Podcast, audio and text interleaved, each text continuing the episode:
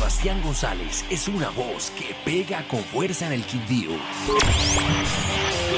Es una voz que golpea la radio. Bueno, muy bien, hola, un saludo para todos. Eh, volvimos con las cápsulas Tendencia Rocker para Golpea en la Radio. Esta noche tenemos la compañía de Nicolás Parra, bajista y vocalista de la AA y de las Ratas Podridas desde Medellín. Bueno, Nico, cuéntanos un poco sobre lo que fue este evento del pasado 22 de noviembre, donde le celebraron el cumpleaños a Sierra. ¿Qué tal fue la recepción de la gente? Bueno, no, el pasado 22 de noviembre en, nuestro concierto Un Chachachá con la AA, pues la pasamos muy bien. Eh, era un momento que estábamos esperando hace rato, podernos reunir en un concierto largo, tocando bastantes canciones y con toda nuestra familia, eh, con todos los amigos, toda la gente que, que disfruta de la música de la AA. Eh, pudimos compartir durante el concierto en el chat en vivo y después eh, tuvimos una reunión virtual a través de una plataforma y, y, fue pues algo muy necesario para todos, algo que llevábamos como, como esperando hace rato y fue muy bonito pues poder compartir ese momento, eh, vernos así fuera a través de una cámara y escucharlos a todos, a ver cómo estaban, cómo iban sus vidas y cómo pues este tiempo que ha sido tan difícil para todos, pues eh, fue muy grato eh, sentir de nuestra parte y de parte de, ellos de que estamos ahí siempre, seguimos presentes y que estamos para la familia AA siempre. Se ha ampliado la recepción de su más reciente álbum Campesino gracias a las sesiones que han estado haciendo desde Altavista. Pues bueno, en esta pandemia nos ha tocado eh, como tratar de ingeniarnos distintas maneras de seguir conectados con la gente y que la gente siga conectándose con nuestra música. Las sesiones de Altavista fueron una de esas maneras. Eh, nos reunimos un par de días en esta vereda, en este corregimiento del municipio de Medellín y allí pues eh, tocamos todo nuestro repertorio y durante la pandemia fuimos lanzando varias de estas versiones eh, con un recibimiento pues muy cálido y, pues estamos muy contentos de, poder seguir compartiendo la música de este disco que queremos tanto. Campesino es un disco que nos quedó esa sensación como que no lo pudimos salir a tocar porque se canceló la gira pues por la pandemia. Entonces es un disco que si bien ya tiene más de un año, pues todavía lo sentimos como, como ese bebé que no le hemos podido presentar a la gente. Entonces pues estas sesiones, eh, también lo que hicimos con Campesino La Historia, que es una miniserie donde contamos cada una de las canciones, su proceso de grabación, de dónde nació la inspiración, entonces es un tema que, bueno, una herramienta para estos tiempos, pero definitivamente no vemos la hora de, volver a los escenarios y, compartir este disco con todo el público. Tuvimos la oportunidad de hablar un rato en Encuentros Golpean la Radio con Sierra. Hoy en noviembre, bueno, a finales de noviembre, casi ya diciembre, ¿qué tanto ha cambiado el panorama para la banda? Bueno, desde junio hasta acá no, realmente no ha cambiado mucho el panorama. Seguimos en esa especie de incertidumbre de qué va a pasar con el mundo del espectáculo, de cuándo van a volver los conciertos como los vivíamos antes. Es como una especie de expectativa ahí que, que tenemos. Por ahora hemos decidido no tocar en lugares públicos, en este tipo de shows de restaurantes o, de bares. Eh, preferimos esperar a que, a que pase pues como un poco toda esta situación de la pandemia eh, y pues trataremos de seguir produciendo material, de seguir en contacto con la gente a través de la virtualidad y pues también como banda tener un poco de paciencia eh, siempre hemos sido muy intensos, muy cansones en querer hacer, hacer y hacer cosas todo el tiempo. pero pues creo que este es un momento para también para respirar, para entrar como un poco en un, proceso de hibernación, de, de retroalimentación. Entonces, pues tratamos también de aprovechar todo este tiempo de esa manera. Bueno, Nico, cuéntanos un poco sobre la experiencia de haber hecho parte de los showcases del Bogotá Music Market. Para nosotros, pues es un honor hacer parte del BOM, eh, en este caso en los showcases y en la rueda de negocios. Realmente eh, es un espacio maravilloso para aprender, para compartir con gente de la industria.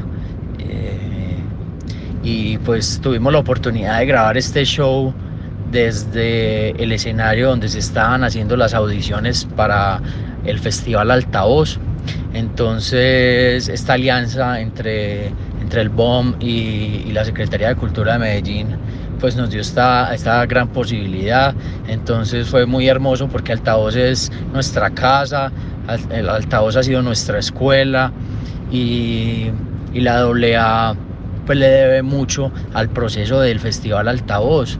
Fue un proceso que nos hizo profesionalizarnos, que nos hizo querer ser mejores cuando nos presentábamos a las convocatorias y no pasábamos y, y llegaba la frustración pues eh, siempre nos íbamos al festival a aprender de las bandas que iban allí, a aprender de las bandas internacionales y el próximo año volvíamos más motivados.